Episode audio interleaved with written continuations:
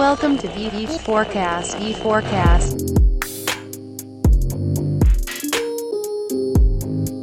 Este é o V4Cast, o podcast da V4 Company. Aqui entrevistamos grandes nomes do mercado e te deixamos por dentro das notícias mais relevantes do marketing digital do Brasil e do mundo.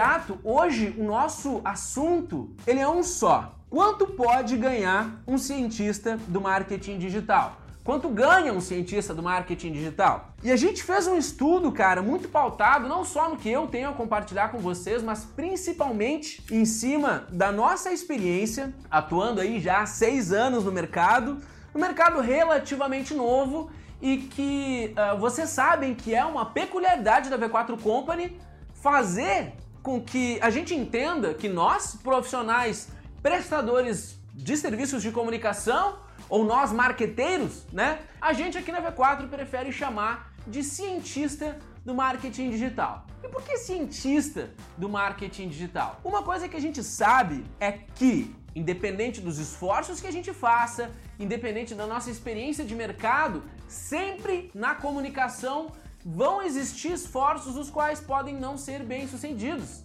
Isso dialoga bastante com a dinâmica do método científico, que é uma hipótese, que são validações e a partir daí tirar conclusões. A gente acredita que o nosso trabalho como um cientista do marketing, ele envolve muito desses aspectos. A gente não sabe, a gente não parte uma campanha, a gente não adquire um novo cliente já com clareza de todas as situações que a gente vai enfrentar. No fim das contas, a gente atua com comunicação social e a gente, cara, vai estar tá dependendo do feedback do nosso público, do nosso público-alvo, da situação e vários outros indicadores que não estão totalmente sob nosso controle, uma vez que a gente gerencia algo que a gente tem em mãos ou alguma responsabilidade que nos é atribuída. Hoje esse assunto é bastante delicado, né? A gente vai falar de dinheiro, de quanto ganha um cara nessa profissão. E a gente tem alguns cenários diferentes, porque nessa profissão a gente também entendeu que existem, vamos dizer assim, vários patamares de atuação. Eu quero ter a oportunidade de fazer de maneira bastante pragmática cada um deles, mas galera, vamos direto para as cabeças, né? Vamos direto para as cabeças. Lembrando que assim, hoje a minha função aqui com vocês é discutir sobre dúvidas e dramas, sobre quem é um cientista do marketing digital, sobre quem está decidindo que profissão seguir, e eu quero mesmo entender quanto ganha esse cara. Aqui, cara, quando a gente preparou essa pauta, a gente discutiu muito com os colegas, como eu já pontuei com vocês, que a gente entendeu basicamente que dentro da nossa experiência de mercado, pelos colegas que a gente conversa, não só no grupo de vendas, que é um espaço super relevante eu acredito que alguns de vocês aqui já, já, já fazem parte do nosso grupo de vendas. A quem ainda não faz parte, cara, adquire lá o kit de vendas, uma micharia lá, uma taxa de 50 reais para vir discutir com a gente, receber outros materiais que colaboram na venda do serviço de marketing digital. Mas basicamente, cara, vamos começar pelo início. Todo mundo que começa trabalhando com marketing digital, e a V4 não está excluída disso, começa fazendo aquela boa e velha dinâmica de posts, né? Eu vou encontrar um cliente que quer ter presença na, no cenário digital, quer ter presença na internet, presença nas redes sociais. E qual é que é a melhor maneira de eu fazer isso? Eu vou fazer um pacote de posts para ele, né? Quando a gente olha o cenário do marketing digital e a gente pensa 2010, 11, 12, quando existiam realmente através das plataformas de mídia um alcance orgânico em cima do nosso público-alvo, em cima das pessoas que nos seguiam, muitas vezes uma simples, uma simples rotina de postagens fazia com que a gente pudesse ter engajamento dos nossos possíveis clientes, dos nossos seguidores, e eventualmente isso podia sim trazer um resultado prático para os nossos clientes. O que acontece é que lá de 2011, 12 para cá, existe uma boa parcela de mercado que continua oferecendo esse mesmo portfólio de serviços. Como a gente pode entender, né?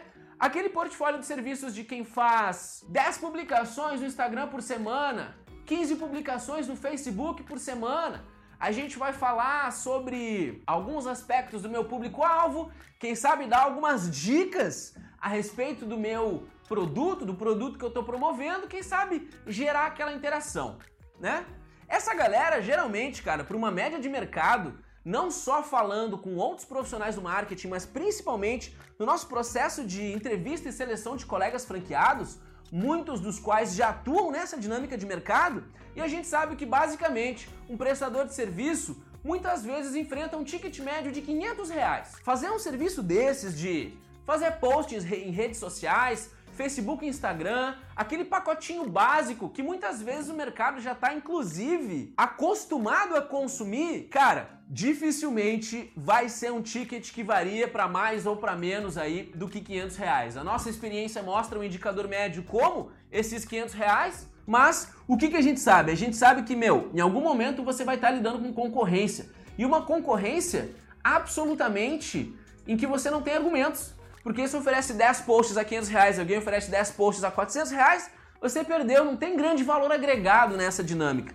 E o que a gente sabe que é uma mão de obra desgastante, a V4 já viveu esse cenário, eu, cara, eu já fui esse cara que fazia 50 posts por dia para cinco clientes diferentes, todos os dias, um volume absurdo de conteúdo com pouca aplicabilidade e pouca real chance de ter resultados para o meu cliente.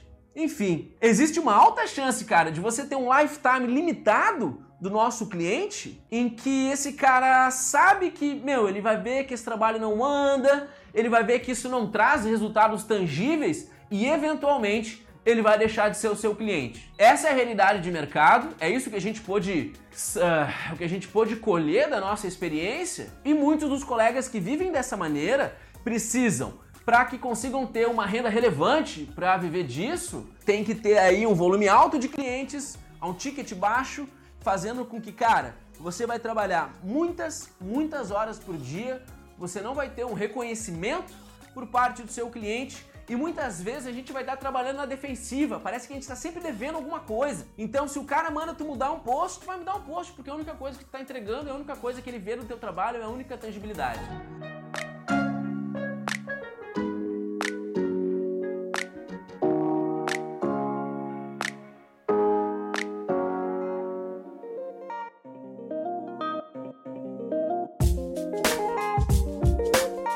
Deixar esse perfil do profissional que só faz post para trás. Esse é um dos caras que faz parte aí do nosso mercado, mas a gente tem colegas que vão além. Muito além? Não, não muito além. Mas a gente tem colegas que começam a fazer experimentações com tráfego com investimento de tráfego. Isso porque a gente pontuou, eu pontuei agora 10 minutos atrás, sobre como o grande desafio de quem faz somente conteúdo, somente publicações, Facebook e Instagram, vai ter uma dificuldade de conseguir provar valor para o seu cliente.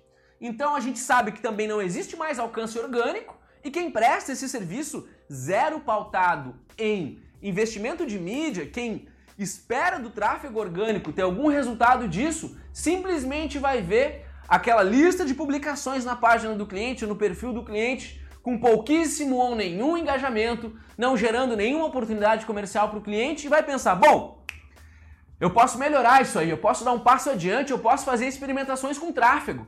Então o que, que eu vou fazer? Junto com essa minha, com esse meu pacote de posts, eu vou poder, quem sabe, oferecer também um esforço de impulsionamento, né? Pô, se eu faço um post no Facebook e esse meu cliente não tem nenhum like, porra, eu sei que se eu fizer uma segmentação por interesse, vamos dizer que eu tenho. Tava conversando hoje ainda com um colega, né? sobre o exemplo de um cliente que é um stand, uma bancadinha de. Como é que se chama? Uma, uma loja que vende açaí, né? um quiosque que vende açaí. Então ele pontuava que, cara, o grande desafio que eu tenho com esse cliente é de que a gente não consegue mensurar demandas e tal, mas agora esse projeto mudou porque a gente somou 200 reais de impulsionamentos. E hoje em dia eu consigo fazer lá a foto do, do bowl, né? A, a foto do, do, do prato de açaí, cara, ter 200 likes, 300 likes. E o cliente acha, acha isso ótimo. E eu consegui cobrar um pouquinho mais. Hoje, projetos dessa natureza estão aí em torno de 700 reais e eu conto com de, de 200 a 300 reais de verba de impulsionamento. Beleza, cara. Aí a gente deu um passo adiante, por assim dizer. Tu tá cobrando por pacote. Tu ainda tem aquele pacote de posts, tu ainda tem aquele pacote de conteúdos e cards em redes sociais, mas agora a gente está fazendo algum esforço de mídia. E muitas vezes é que a gente começa a gerar métricas de vaidade. E lembrem-se bem disso. O que a gente chama de métricas de vaidade? É o que a gente chama daquela publicação que tem mil likes e que vai ter alguns comentários e que vai estar tá bonitona na página do cliente e que vai parecer que aquele conteúdo tem altíssimo engajamento. E um grande desafio é que você sempre vai ter que vender pacotes, porque eu não vou conseguir vender a possibilidade de impulsionar algum conteúdo se eu não vender um mínimo volume de conteúdo, porque o meu cliente talvez não vai estar no ponto de fazer isso. Então, assim, fato é, em algum momento, o problema que você vai enfrentar com esse cliente vai ser o mesmo problema que o nosso primeiro perfil de nosso primeiro perfil de profissional vai enfrentar. Que, que é por mais que tenha um investimento de mídia, a gente vai ter muita dificuldade de provar valor e realmente fazer um caminho e metrificar que os esforços que a gente está fazendo, de fato, estão gerando algum resultado dentro do, seja do ponto de venda físico desse cliente, seja para geração de mais oportunidades para uma equipe comercial. Enfim, é muito difícil.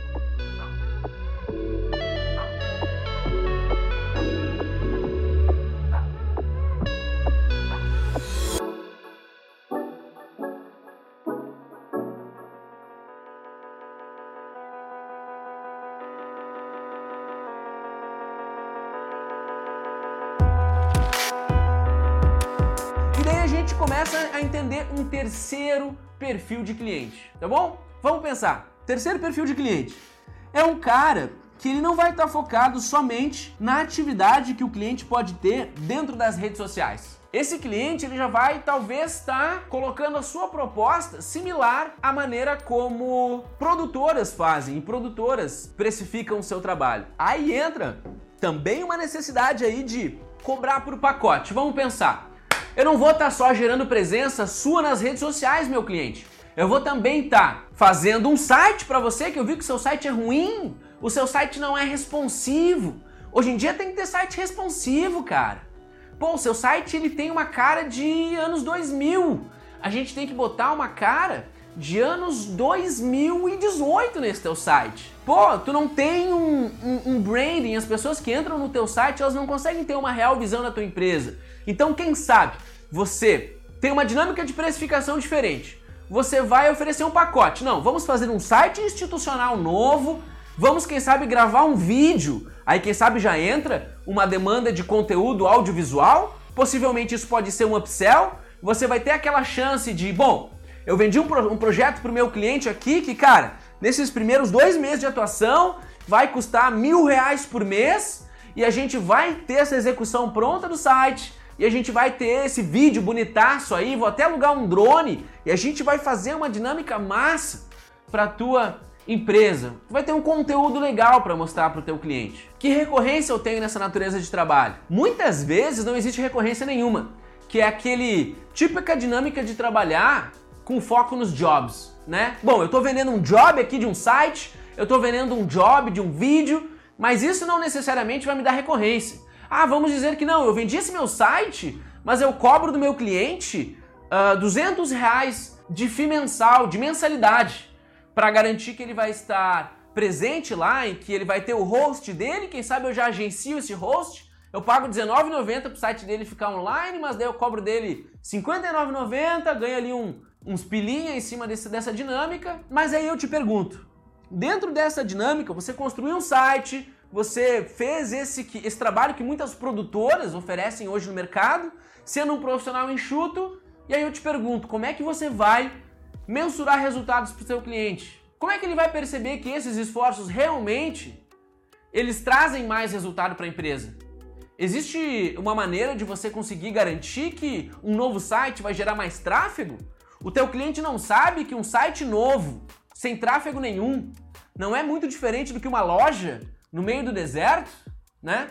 Então assim, esse profissional que pensou um pouco maior, que, meu, tá pensando fora dessas redes sociais, tá entregando, quem sabe, um WordPress, tá entregando, quem sabe, um Wix, como esse site, naquela dinâmica de que se eu vendi um Wix, eu também vou cobrar uma mensalidade, porque daí, quem sabe, o Wix custa X por mês, eu vou cobrar X mais 10% e é mais ou menos disso que vive a prestação de serviço, tá? O que, que a gente sabe?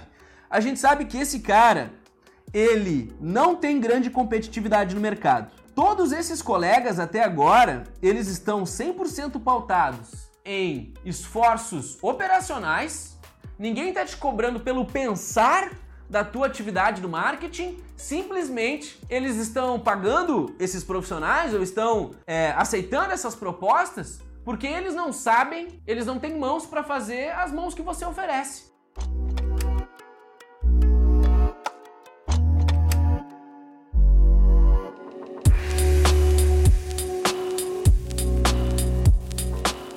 Então assim, a barreira de entrada na competição desse mercado ela continua sendo muito baixa. E só muda um pouco essa barreira de entrada quando a gente fala desse quarto perfil de cientista do marketing, tá?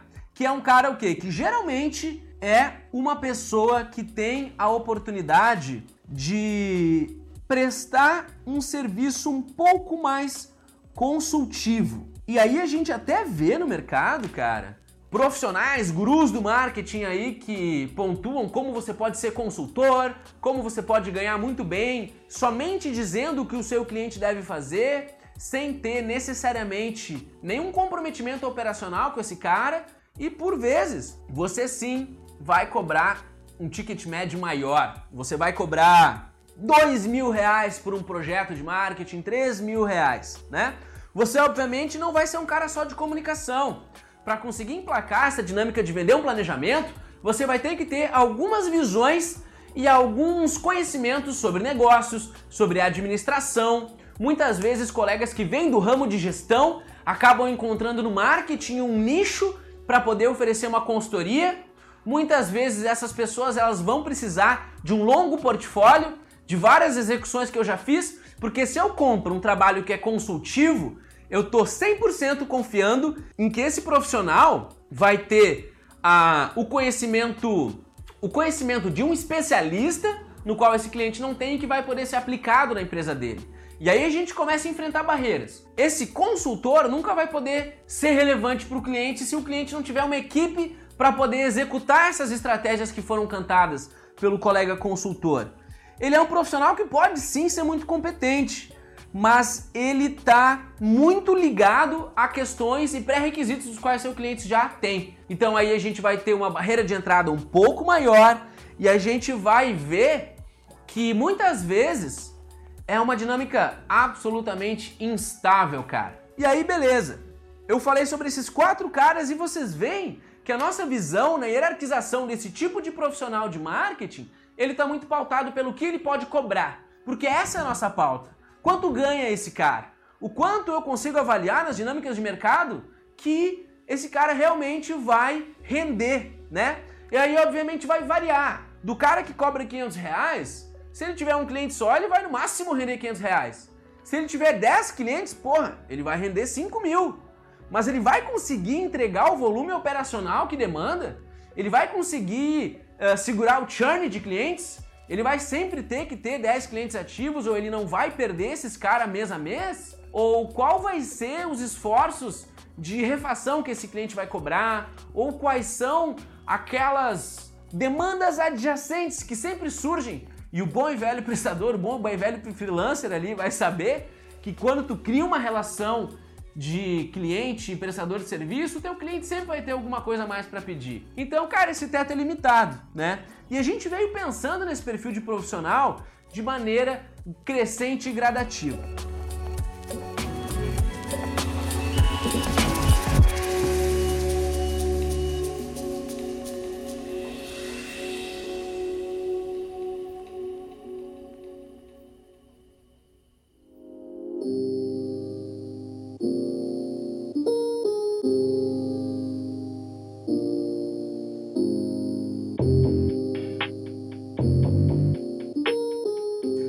Gente ainda tem dois perfis, cara, que são os perfis que mais se assemelham dos perfis de colegas que a gente acaba encontrando para trabalhar com a gente ou que acabam sendo profissionais mais bem-sucedidos dentro dessa dinâmica de ser um profissional de marketing digital ou um cientista do marketing digital, por assim dizer. Eu tenho certeza que todos vocês que prestam esse trabalho, assim como nós, colegas aqui da V4 Company, não desenvolveram essas habilidades e essas competências de atuação através da sua faculdade. Você pode ser um jornalista como eu, você pode ser um publicitário, como muitos dos nossos colegas, mas eu duvido muito, cara, que você saiu da, da faculdade ou da universidade tendo clareza sobre práticas de marketing digital, estratégias de marketing digital e, obviamente, com capacidade de poder vender essa prestação de serviço de maneira autônoma. E para aqueles que não têm essa capacidade, que têm essa graduação de mercado, muitas vezes vão buscar uma posição formal no mercado. Aquele cara que vai fazer parte de uma organização maior que ele, do qual ele é um profissional CLT, né? Então, beleza. Esse cara muitas vezes chegou dentro de uma organização, ele vai ter uma atuação limitada. Ele ainda não é um profissional estratégico, porque possivelmente ele foi contratado para lidar com demandas operacionais. Seja toda a comunicação de consumo que depende dessa empresa, e ele vai ser muito mais operacional do que consultivo, talvez vai ajudar o gestor ou o diretor da empresa a traçar um plano de marketing, mas ele vai sempre ter pouca autonomia, porque de alguma maneira ele vai estar sujeito a um superior numa organização que se te contratou por CLT tende a ter outros aspectos de maneiras muito tradicionais de trabalho, né? E aí, beleza, vocês me perguntam, porra, que merda, Daniel, parece que atuar com marketing digital é uma bosta. E por que que tu trabalha com isso? Por que que a gente tá aqui atuando com essa maneira? Porque assim, um bom disclaimer, não necessariamente esses caras, tanto o analista de marketing que trabalha dentro de uma empresa, o consultor de negócios ou consultor de marketing, ou aquela pequena agência, ou aquela produtora, ou o cara que faz post mais um impulsionamento ou simples cara que faz post, não necessariamente tá errado, cara. Não necessariamente o V4 diz para de fazer isso e volta atrás e, cara, sei lá. Não é isso que a gente está comunicando. Hoje a discussão é quanto pode ganhar um cientista do marketing digital, que é assim que a gente chama os profissionais que atuam com o que a gente atua e é assim que a gente se entende. Então, esses são os cenários. Para uns podem parecer insuficiente, para outros podem parecer muito limitado, mas a gente aqui na V4 Company, a gente acredita muito na qualificação. Assim como a V4 um dia foi aquela empresa que cobrava 500 reais para fazer, se eu não me engano, o pacote tradicional que a gente, compra, que a gente cobrava eram três publicações por dia em cada uma das redes, uh, cinco dias por semana e nos finais de semana a gente fazia o remember ali de uma ou outra publicação que mais deu like. Basicamente era um cara que tinha que fazer, se não fosse eu, era outro colega, que tinha que fazer 50, 70 publicações por dia para atender a demanda do cliente, enfim. Onde a gente quer chegar é que existe uma possibilidade da gente ser maior do que isso, tá? Existe uma possibilidade da gente ter toda a capacidade que um analista de marketing tem, tem uma oportunidade da gente ter o conhecimento que o consultor tem, que vai avaliar outros aspectos do negócio do nosso cliente, que vai avaliar o quanto esse cliente tem de margem líquida, quais seriam os produtos que sabe para melhor trabalhar com ele. Alguém que vai falar mais na linguagem desse empresário do que naquela linguagem do profissional de comunicação, que vai falar sobre branding, que vai falar sobre artes, que vai falar sobre peça gráfica. Então, nessa nossa visão, esse cara, ele é o verdadeiro cientista do marketing digital. Ele é o cara que pode não só dar essa visão estratégica sobre eu sei o que é necessário ser feito dentro da natureza da tua empresa para que a gente venda mais. Eu sou um cara que sei que o que é importante é a venda. Se a gente vai fazer post, se a gente vai fazer site, se a gente vai fazer vídeo para gerar essas vendas, a gente só vai fazer isso como o meio do nosso objetivo. Aqui esse cara não vai estar tá pensando no seu escopo de trabalho como a entrega final do que ele tem a compartilhar com o cliente, mas ele vai estar tá enxergando o seu escopo de trabalho como um caminho médio para oferecer o que o cliente realmente quer, que é venda, cara, que é resultado, que é retorno sobre investimento. A gente vem há um bom tempo trabalhando para que cada vez mais a gente possa colocar no mercado as oportunidades dos colegas atuarem dessa maneira, de maneira mais ampla. E esse é o cara que é o que a gente chama do cientista do marketing digital. Esse cara, ele pode ter um contrato que, pela nossa experiência, ainda com pouca penetração de mercado, a um ticket médio de R$ 2.500, mas o que, que esse, esse cientista sabe fazer, cara? Ele sabe entender fundamentos do marketing. Ele sabe entender que talvez o cliente pode não estar tendo resultado porque o produto que ele está promovendo já não tem mais valor perante seu público-alvo. Ele pode estar entendendo que ele está trabalhando com a curva ABC errada, em que ele está colocando 80% do seu esforço em produtos que geram 20% do faturamento. Ele pode entender que essa empresa não tem um processo de vendas estruturado e que, independente da possível demanda que a gente vai gerar para ele, ele nem sabe indicadores básicos. Vamos falar se a gente é muito comum a gente começar a prestar serviço para alguma empresa que depende de um ponto de venda, seja uma, um varejo, seja uma empresa que presta serviços, mas ela tem um ponto de venda. E muitas vezes esse cara ele não tem as indicações básicas e premissas de entender, por exemplo, qual é a taxa de conversão de visitação para vendas no ponto de venda dele, né? Qual é a média de mercado para isso? O que, que a gente pode fazer olhando para as vendas de trás para frente para chegar nesse canal? E é aquilo que eu disse, ele não só vai ter a visão abrangente de conseguir mostrar para o cliente que, cara, eu sei fazer o que é necessário ser feito para que tu atinja o teu objetivo e eu sei operacionalizar isso também. E eu sou um cara que vou estar presente contigo a todos os momentos. Eu vou, ser, eu vou ser um cara que vou te atender semanalmente, eu vou ser um cara que vou ter um, uma metodologia clara, não só no planejamento, como na execução dos projetos. Eu vou ser um cara que não vou querer só falar com você que me contratou. Eu vou ser um cara que vou querer entrar na tua empresa e eu vou ser um cara que vou querer falar com o teu supervisor comercial. Eu vou, querer, eu vou ser um cara que vou querer falar com o teu vendedor. Essas são as pessoas que vão nos dar o feedback claro para que eu, cientista do marketing digital, gerador de demanda para o meu cliente através dos canais digitais, possa entender se eu estou gerando uma demanda que colabora e que converte e que vai dar retorno sobre investimento ou não. Então, nesse momento, é um cara que constrói um projeto a quatro mãos, como a gente diz aqui na V4 Company.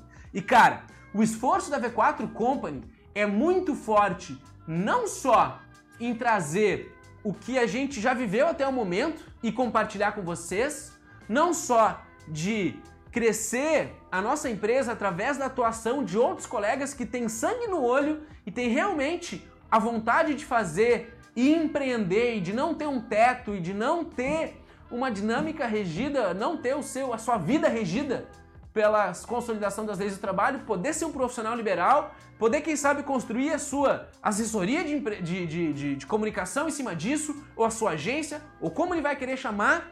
E esse cara, ele é o produto do cientista do marketing da V4 Company. Esse é o cara que tem a chance de entrar em contato conosco, tem a chance de conhecer em profundidade o que, que compete o curso da V4 Company de cientista do marketing digital. Eu vou estar tá aprendendo a fazer post em rede social? Não. Eu vou estar tá aprendendo somente a entender como é que funciona Facebook Ads ali para dar um impulsionamento? Não. Eu vou estar tá aprendendo sobre dinâmicas de negócio. Eu vou estar aprendendo a falar com o meu cliente sobre o mesmo ponto de vista que ele tem.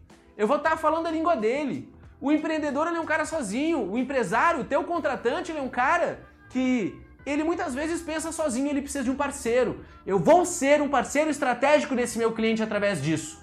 Eu vou aprender fundamentos de marketing, eu vou aprender fundamentos de negócio, eu vou aprender como eu desenvolvo um planejamento claro, sem dar um tiro no meu pé, promovendo resultados dos quais eu não posso entregar, eu não vou dar um tiro no meu pé, prometendo execuções das quais eu não vou entregar, e eu vou conseguir balizar um desenho de projeto que vai estar tá atendendo às expectativas do meu cliente. Eu vou ser um profissional que, além de ter a visão estratégica sobre o marketing, de saber conseguir planejar um, um processo robusto em que eu vou conseguir metrificar e no final desse período dizer para o cliente se ele teve um retorno sobre investimento ou não, mas eu principalmente vou aprender a vender o meu trabalho. E eu vou aprender a vender o meu trabalho não pelos argumentos que hoje em dia a gente conhece. Cara, teu site está desatualizado, tu precisa ter um site mobile. Cara, tu não tem post nas redes sociais, tu precisa ter presença nas redes sociais. Cara, esses argumentos eles não falam a língua do cliente. A língua do cliente é: eu preciso vender mais, eu preciso ter controle no meu processo de venda, eu preciso entender quanto me custa cada venda, eu preciso entender quantas vezes um cliente compra de mim num determinado período de tempo. Eu preciso saber se o problema é o meu produto, se o problema é a minha equipe de venda ou se o problema é a natureza do meu negócio. E eu preciso de um cara que tenha uma visão abrangente e vai conseguir sanar essa dificuldade do meu negócio para mim. E esse cara não vai ser precificado por horas homem. Esse cara vai saber chegar para o seu cliente sem necessariamente ter um portfólio, sem necessariamente levar uma apresentação de PowerPoint. Basicamente, a maneira como ele vê o negócio muda, a maneira como o teu cliente te enxerga muda. E tu não vai estar tá discutindo, cara, tu não vai estar tá dando um orçamento que nem uma ferragem dá um orçamento. Tu precisa de 200 parafusos, 300 porca e 100 pregos. Que é isso que muitas vezes o mercado de comunicação faz. Tu precisa de X volume de peça gráfica, com X volume de presença em tais, em tais redes. Isso vai dar tanto tempo da minha equipe, por isso que eu te cobro X valor. Não, esquece isso, cara. O teu trabalho não é a mesma coisa do que não é tão metrificável na demanda operacional quanto várias outras prestações de serviço são ou vários outros produtos são. Então você tem que focar para o cliente e pontuar para ele que existe valor na sua atuação justamente pelo cenário que você pode mostrar para ele e ele pode não saber, cara, que ele tem uma má, má que ele tem um, um indicador negativo de conversão no PDV. Ele pode não saber que ele está colocando toda a responsabilidade de venda no vendedor dele e não está dando nenhum ativo para esse cara possa performar. Ele pode descobrir que o produto dele não tem competitividade no mercado, porque todos os concorrentes dele têm uma oferta mais relevante que ele. E esse cara que vai mostrar isso para ele é o cientista do marketing digital. E aí eu te pergunto, tu tá interessado? Sério? Comenta comigo aqui.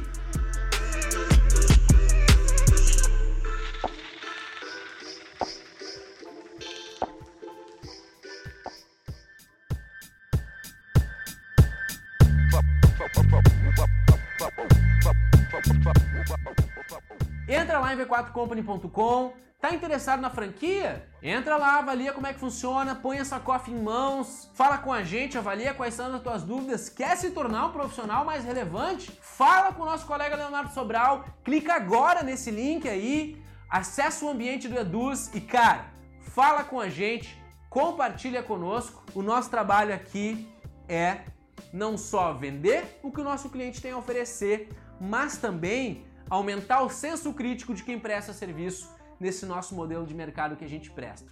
Tá bom, pessoal? Não esquece de, cara, dá esse like se tu ficou até aqui, achou que é relevante, merecer esse like.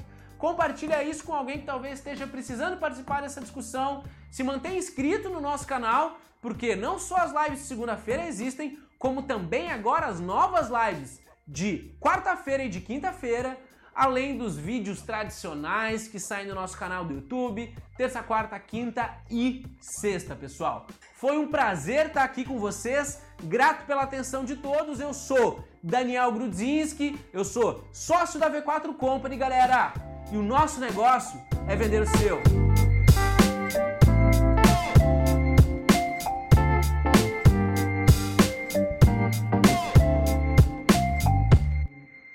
Este conteúdo é um oferecimento V4 Company. O nosso negócio é vender o seu.